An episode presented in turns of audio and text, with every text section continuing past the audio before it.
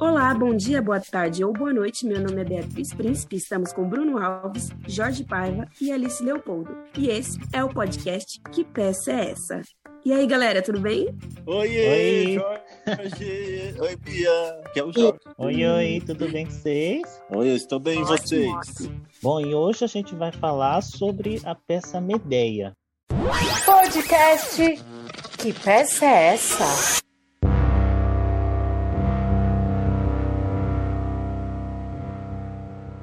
Medeia é um capítulo final de uma longa lenda que começa mais ou menos assim. Jazão, ou Jazon, quando ele atingisse a maioridade, ele teria direito ao trono do seu pai Aizon, o rei Aizon. No entanto, o rei passa o trono ao seu primo Pelias. E quando chega o momento de Pelias passar o trono para o Jazão, ele se recusa. Pelias então disse que o rei Aietes matou um parente dos dois chamado Freixo, e o motivo dessa morte foi um tosão de ouro. Se Jazão conseguisse trazer esse tosão de ouro de volta, o trono seria devolvido. Jazão parte na nau Argo. Quando chegaram na, no lugar onde supostamente estava o tosão de ouro, o rei Aietes prometeu entregar o tosão de ouro para Jazão se ele fosse capaz de realizar no mesmo dia quatro tarefas consideradas impossíveis. Mas, no entanto, a deusa Hera, mulher de Zeus, que simpatizava com Jazão, se compadeceu da situação dele e fez com que Medeia, a filha do rei Aietes, ficasse perdidamente apaixonada por Jazão e fez com que ele prometesse que se ela o ajudasse a vencer essas tarefas, ele se casaria com Medeia. Como ela era conhecida como uma feiticeira, ela deu ervas e poções mágicas a Jazão e inacreditavelmente Jazão consegue completar as quatro tarefas e eles voltam. Jazão traz Medeia junto com eles. No entanto, antes de eles embarcarem, Aetes toma conhecimento do que Medeia fez. Ele manda o irmão dela, Apsirto, em perseguição a Medeia a Jazão e a todos os argonautas. Medeia mata o seu irmão, esquarteja e joga os pedaços todos os lados, para que desnorteasse seu pai, se por um acaso ele viesse a persegui-la. Eles chegam até o rei Belias, eles são recebidos com muita festa, mas o rei Aison não poderia comparecer ali àquela grande festa de recepção por causa da sua grande idade avançada. Medeia então faz uma poção que devolve a juventude ao rei. Belias também queria ser rejuvenescido, mas Medeia, influenciado por Jazão, deu uma poção que, ao invés de dar a vida eterna, o envenenou e o matou. O povo ficou tão revoltado contra Medeia e Jazão que os dois tiveram que fugir para Corinto, e onde eles viveram uma união perfeita durante dez anos. E é a partir daí que o mito de Medeia começa. O podcast Que Peça é Essa?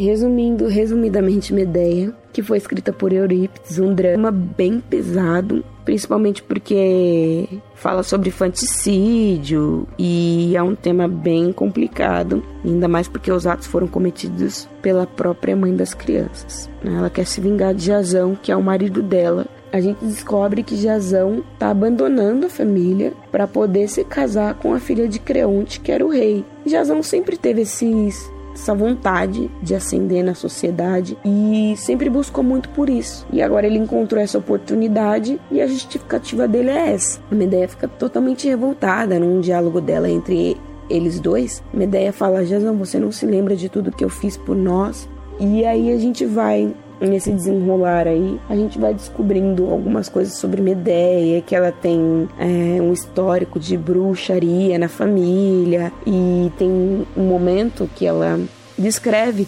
bonitinho pra gente o plano dela. É, primeiro a gente vê ela pensando em vários tipos de plano, mas ela viu que a melhor forma seria envenenando um, e dando um presente para a princesa. Ela pede para as crianças pegar o presente que ela já enfeitiçou e levar para a princesa.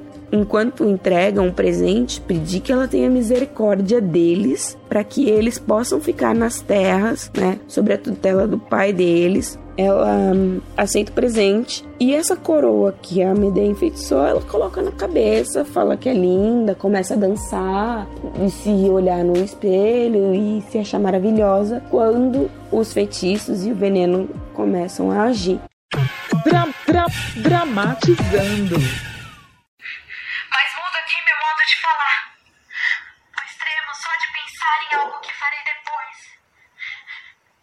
Matar minhas crianças e ninguém pode livrá-las desse fim. E quando houver aniquilado aqui os dois filhos de Jason, irei embora.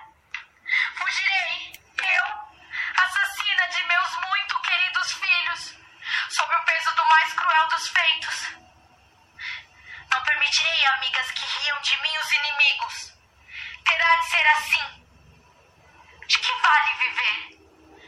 Já não existem pátria para mim, meu lar, nem eu refúgio nessa minha desventura.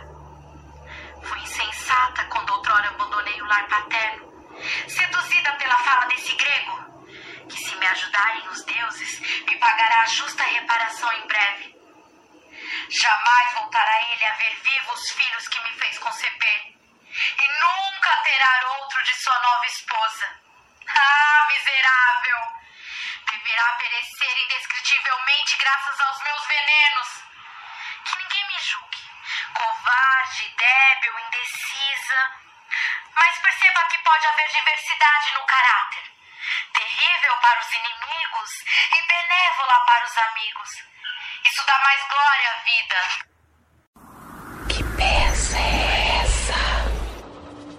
O mensageiro conta para Medeia. Quando ele conta a princesa morreu, ela pede, né, para que ele descreva como. Aí ele diz que o rei vai abraçar a princesa e acaba morrendo também. E como isso aconteceu, ela já sabe que vai ser acusada desse crime. As crianças já estão em casa, ela entra com os dois dentro do quarto e percebe que não tem muita mais saída para ela, que dali ela não sai viva, só que ela ainda quer infringir mais dor psicológica e emocional, né, em Jazão.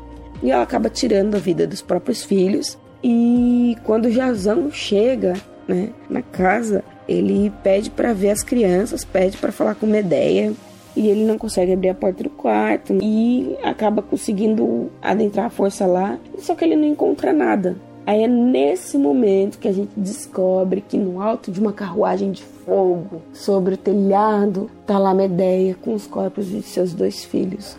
A gente descobre que ela é filha de um filho de um deus e que no caso seria o deus Apolo. E ele cede a carruagem de fogo para que ela possa sair dali. E Jezão implora para ela que ela deixe ele se despedir das crianças, mas ela não deixa e dali ela parte. Discussão do episódio. E eu queria começar com um tópico que é a diferença da mulher daquele tempo com a mulher dos dias de hoje. Então, uma coisa que eu percebi quando eu estava lendo a, a, peça foi que a mulher da época lá de, de Medeia, de quando ela foi escrita, ela era muito sujeita ao homem. Ela só tinha uma única opção que era o casamento. Quer dizer, enquanto o homem podia fazer várias coisas, a mulher não, ela só podia ser casada, só tinha o casamento como opção viável ali. É, a função dela na sociedade era essa, né? No mundo antigo eu acho que era assim, né? Filhos. E eu acho que a principal diferença, né, é, na verdade, talvez o ponto que a gente tem que observar é a questão de que a peça foi escrita por um homem, né? Temos que ressaltar isso. E mais uma vez que mesmo sendo uma personagem mulher, eram homens que interpretavam no palco. O que a gente não pode esquecer é, e precisa se lembrar que Medeia ela não era 100% humana, né? Ela era, ela era metade humana e metade uma deusa, né? Então tudo que tudo que aconteceu ali com ela, eu acho que foge um pouco dessa construção social, né? Que aí ela vem e faz esse ato de, de loucura de matar os próprios filhos é, por um objetivo, né? Mas eu não vejo diferença na questão do objetivo, porque Medeia ela estava sempre ali batalhando e lutando pelos direitos dela, né? Ela buscava meios de, de, de conquistar esses objetivos, e aí a gente pensa nesse corpo social de antigamente, na qual a mulher não tinha espaço, não tinha direitos, não tinha lugar de fala. Quando a mulher nascia, ela já era predeterminada a certas coisas. E Medeia, ela vem lutando contra todo, todo esse estereótipo que a mulher tem que ser assim, assim, assado. E ela lutava pelos direitos dela e ela ia atrás, ela falava com o rei, ela falava com, com quem ela quisesse falar, né? Que aí ela, ela consegue até né, trazer esse público de mulheres ali dentro da peça para ouvi-la. E assim, eu vejo a Medeia como essa, esse poder de persuasão muito forte, né? E eu vejo isso hoje muito nas nossas mulheres atuais, e que eu bato palma, né? Que mulher tem que ser assim mesmo, porque a gente vive numa sociedade patriarcada, machista, em que a mulher ela tem que ser mãe, tem que ser batalhadora, tem que ser funcionária, tem que ser empresária, tem que ser filha, tem que ser esposa para conseguir o espaço, né? Então, é, eu vejo essa diferença na questão é, não sei se eu posso falar mística, né, por, por uma ideia não ser 100% humano, mas eu vejo muito similaridades, né, daquele tempo na qual a mulher batalhava pelos direitos dela, seja no financeiro, no, no amor, na, na, na, questão da ambição, mas e, e, hoje a gente também tem muitas mulheres, né, que fazem o mesmo, né. Infelizmente, Medeia aí ela ela ia para um caminho na qual se tinha muitas atrocidades, que para mim foi muito forte ela matar os próprios filhos dela para atingir um homem, né? Seja aí de, de alguma de uma forma ou sentimental ou até mesmo muitos falam que ela preferia ver ela preferia matar os filhos do que vê-los sofrer sendo mortos por, pela, pela, pela vingança né de do, da, daquele reinado ali né? Eu sinto também que Medeia era uma mulher considerada perigosa, né? Porque até o rei tinha um certo receio de deixar ela lá em, em Tebas. Por isso que ele queria expulsar, expulsar os filhos, para que não houvesse nenhum meio dela se vingar. E ela se coloca mesmo, ela se posiciona perante aquela sociedade que é, era muito mais rígida do que a nossa hoje, mas talvez não sei se foi a forma que ela encontrou sendo extrema, né, incisiva dessa forma, como você disse, se vingar ou é, preferir que os filhos morram a ficar ali. O poder de persuasão de Medea era muito forte, né? É, tem uma parte que de, desse, desse público de mulheres que escutam Medeia, nenhuma, nenhuma, ninguém, nenhum homem consegue é, falar, ô Medeia, não é por aí, né? Tipo, não, não faz isso e tal. Porque tinham medo, né, de falar, de ser, de, de contrariar Medeia e ser a próxima vítima dela, né? Sim, perigosa. É, eu acho interessante porque a Medeia, ela teve a opção dada pelo, pelo marido, né, de ser uma concubina. Em nenhum momento ele expulsou ela ou falou que não queria ficar com ela. Ele colocou ela em segundo plano mas isso não cabia para ela, porque ela amava muito e ela tinha feito muito por aquele homem. Ela matou até o irmão dela, né? É, então, ela tinha rompido com o mundo para ficar com ele, com, com a origem dela, vamos dizer assim. É, então, acho, acho bem interessante frisar esse, esse rompimento para ficar com, com ele. E assim, não, não existiu opção, uma outra opção para ela, para que Jazão sentisse a, mesma dor que ela, para que ele sentisse a perda desse amor. A desculpa de Jazão, né, o que ele diz, que era por status sociais e só por isso que ele estava casando com a, com a princesa, né, ela vê que esse homem tomou essa decisão que ela não pode mudar, ela toma outra medida extrema que é matar o rei, matar a princesa e matar os próprios filhos. Ela, quando tá numa posição em que ela é frustrada ou privada de fazer e sentir o que ela quer sentir e seguir a vida da forma que ela quer, ela age de uma maneira extrema e, no caso, ela sai matando, né? É por isso que eu digo é psicótico, porque para mim, quer dizer, o cara que ela amava, ela acaba destruindo tudo, né? Vai pro ódio total. É que hoje certas relações todas são pautadas dentro de uma, de uma construção social, né? E naquele é. tempo não se tinha, né? É, é, matar. Tipo, tá atrapalhando no caminho, mata. Então aí você, a gente vê aqueles casos dos gladiadores, né? Aquela matança que se tinha, né? Como uma forma de teatro. Era uma, um show, né? De, de sangue, de violência. É, e, e, e, é muito louco também que, assim, quando era homem fazendo, era heróico, né? Era braveza, né? Era, nossa, um gladiador. Agora, quando é uma mulher fazendo, né? Nossa, ela é do mal, nossa, ela é vilã, nossa. É muito louco isso, né? É, acho que dentro dessa, dessa evolução cultural que a, que a gente está procurando e que está colocado aqui também dentro desse, dessa nossa conversa, é crime é crime. Que bom que a mulher também está lutando por sua evolução, não ser dependente é, única e exclusivamente de, de ser mulher, esposa e mãe, né?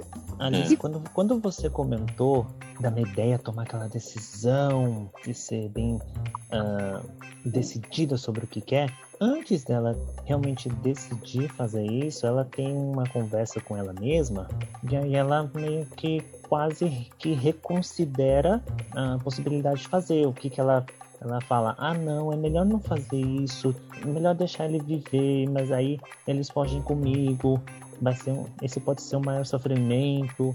Ela mesma passa por essa crise, um momento de dúvida se realmente dá para fazer isso ou não. Até que ela fala assim: por que meu coração está assim? O Shazam merece sofrer por ter me colocado em segundo lugar. Ele merece sofrer a perda dos filhos, ele merece não ter uma descendência.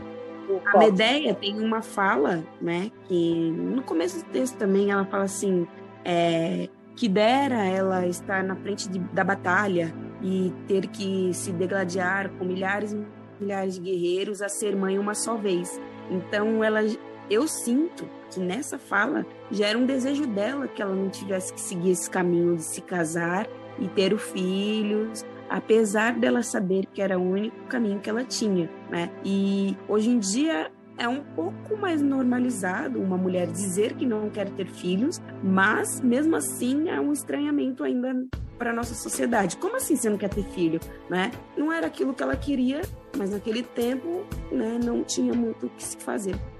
E curioso que assim, eu também vi isso quando a Medeia tem essa decisão de infringir no, no Jazão essa dor do amor, mas eu também vejo nela uma, uma, única possibilidade de, de talvez até se sentir livre com tudo familiares, amor e tudo mais. Ela rompe e acho que uma, a única maneira que ela teria para romper com tudo isso é, é fazendo essa, essa loucura, né? E partir para uma outra vida. É, não, concordo plenamente. Eu acho que na visão dela, o único jeito era esse mesmo. E o nosso plot twist em relação a tudo isso, né, vem desde o começo, né? Para mim, eu enxergo o ápice, né, da peça. É, ele já é anunciado e a gente lê esperando, né? Isso acontecer, porque no começo a ama já demonstra um receio, logo depois, né, a na, narrativa ela vem e dá a entender, deixa subentendido que esse infanticídio iria acontecer e que ela tem como ideia, né, também matar o rei e a princesa, né, mas que ela deixaria Jazão vivo para que ele sofresse. E eu acredito que essa narrativa se assemelhe muito mais a um suspense porque no suspense a gente sabe o que vai acontecer e fica esperando que aconteça, do que um filme de terror que do nada um negócio aconteça, né? Na hora não é drama, não? Minha ideia é um drama. não, eu só estou fazendo correlações com com filmes, ah, tá. né? Com a forma Ai, que, que acontece. É um drama. Mas a forma que é narrada, para mim, parece um filme de suspense, sabe? Ah, entendi. Aí, assim, eu acho muito, muito interessante isso, né? Porque como a gente debateu em Édipo, é, para quem não conhece a história, né, e lá no nosso podcast está lá, vai ouvir, gente, o Édipo, nosso primeiro debate. A história vem se construindo, mas a gente não sabe o que vai acontecer, né? Já em Medeia é anunciado desde o começo que vai acontecer. A gente fica querendo que não aconteça, que essa mulher não mate os próprios filhos, mas a gente sabe que não tem o que fazer, ela vai fazer. Eu confesso que eu, fico, eu fiquei bem. Sabe quando você. Ai meu Deus!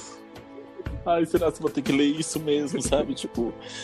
você quer ler, mas ao mesmo tempo você não quer acreditar que aquilo é verdade, sabe? É, é... porque para mim mexer com criança é muito forte, né? Não mexe é... com criança! É chato de ler, sabe? Meio que agonizante. Mas enfim, né? Então, eu, eu fiquei assim, bem impressionado, né? Quando ela tava reconsiderando, eu, eu, na minha cabeça tava assim, ah, pronto, ela desistiu de matar os filhos, é, vai ter uma outra, um outro desfecho, mas não, quando ela se obstinou naquilo, eu fiquei, mano, não é possível.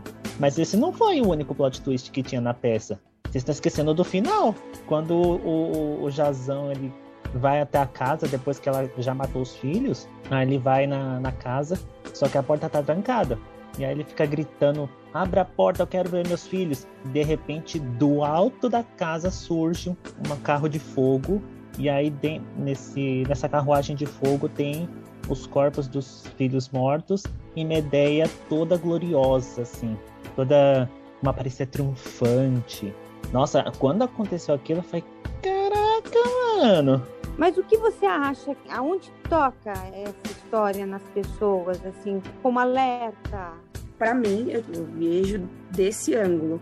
Não mexa com quem você sabe que é perigoso, porque tem algum momento na história também que ele fala que né, ele já via alguns sinais na Medeia de perigo, mas mesmo assim ele trouxe ela para Tebas com ele. A Bia, mas não dá para negar que você sente uma indignação.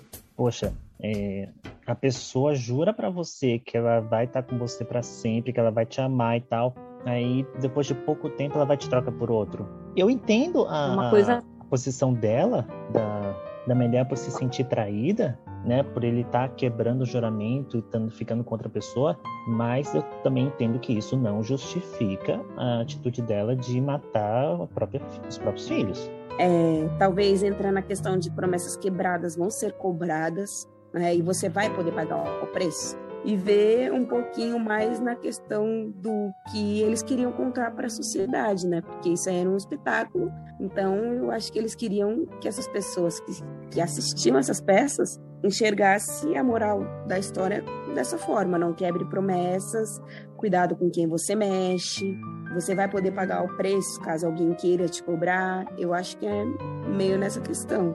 É, eu, eu vejo pelos dois pontos de vista, né, que você, Bruno e Bia, colocaram, acho que tem, tem muito uma questão também de falar, ó, se entrega as suas emoções, olha o que pode acontecer, né, também, vamos dizer assim. então, é, a atitude da, da Mideia ultrapassa qualquer limite de normalidade que a gente tem nos dias de hoje por normalidade. Né? Porque a normalidade, tem que lembrar que normalidade naquela época era uma coisa totalmente diferente. Que peça é essa?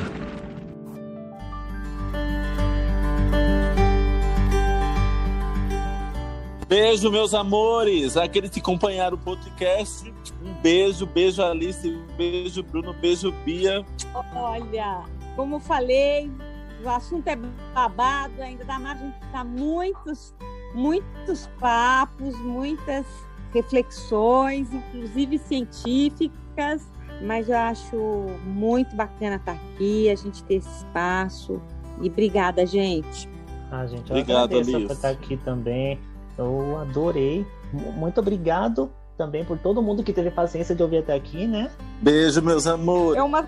Se cuidem. Bebam água. E segue a gente nas redes sociais. No Instagram, arroba cia.latente. E no Facebook, Cia Latente. É muito importante saber que tem pessoas nos seguindo, interagindo com a gente na, nas nossas publicações e tá sempre tendo novidade lá. Não esqueçam, a arte salva. Uhum. Gente, beijo, beijo, boa tarde, bom dia ou boa noite, independente da hora que você esteja ouvindo.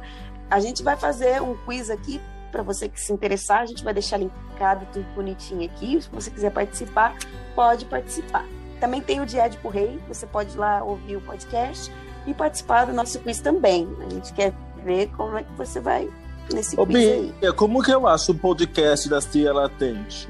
É só você entrar, né, no seu agregador de podcast favorito. É só procurar por que peça é essa. Ah, tá. Que peça é essa? Então é isso, meus amores. Beijo, um abraço e até a próxima. Podcast, que peça é essa?